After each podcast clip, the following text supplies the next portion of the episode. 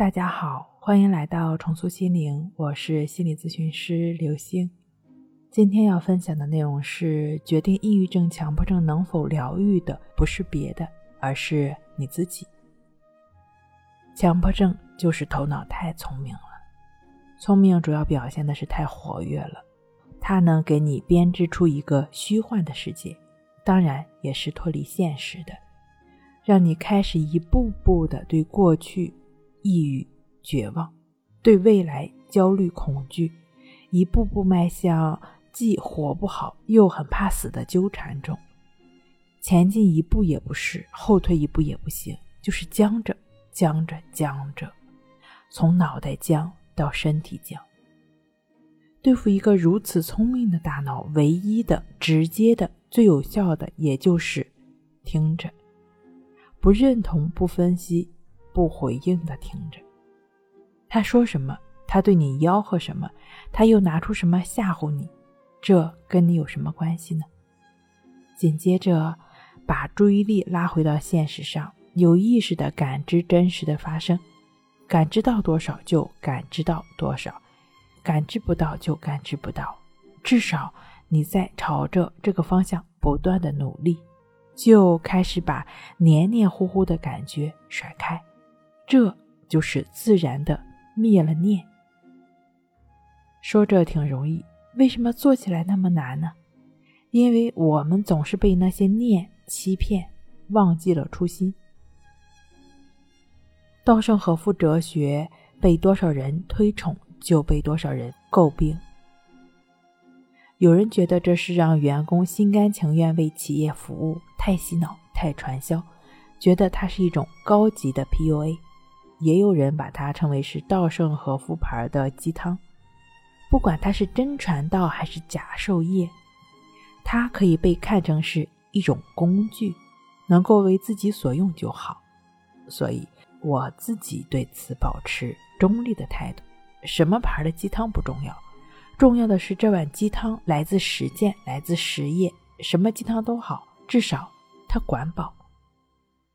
当你清楚自己是什么，要做什么，怎么样的时候，什么样的鸡汤也不会把你灌迷糊。无论他们说的多么天花乱坠，稻盛和夫告诉你他如何用好他的成功公式，还是强迫的想法告诉你你可能面临不可预料的危险。你都可以听进去，跑出来，出离很重要。那如何出离呢？首先，你得在头脑层面知道自己最终得离。你只是进去看一看，放下任何批判之心的纯粹的看到。但这不意味着你就要成为稻盛和夫，成为螺丝钉，成为强迫的傀儡。这一切的发生都是为你服务的，你准备怎么使用它们，而不是被他们所累。你才是主人，他们都是工具。是的，强迫的症状也是工具，是修炼内心的工具。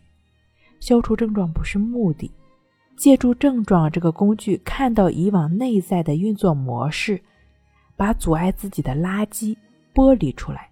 呈现出来，需要明确的是，这里的目的是修炼内心，是改变不健康的思维方式。因为这个清理剥离的过程必然会面对痛苦，但这个痛苦是好痛苦，你会经由它定力更强，越来越清楚自己是什么，要什么，怎么样，而不会被这个显现出来的痛苦迷惑掉。深入到痛苦中，或者是说停下前进的脚步。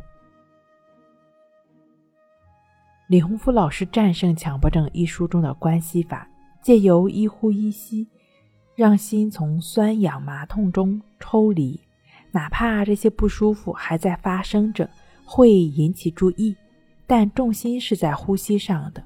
对于这些不舒服的发生，保持觉知就是抽离。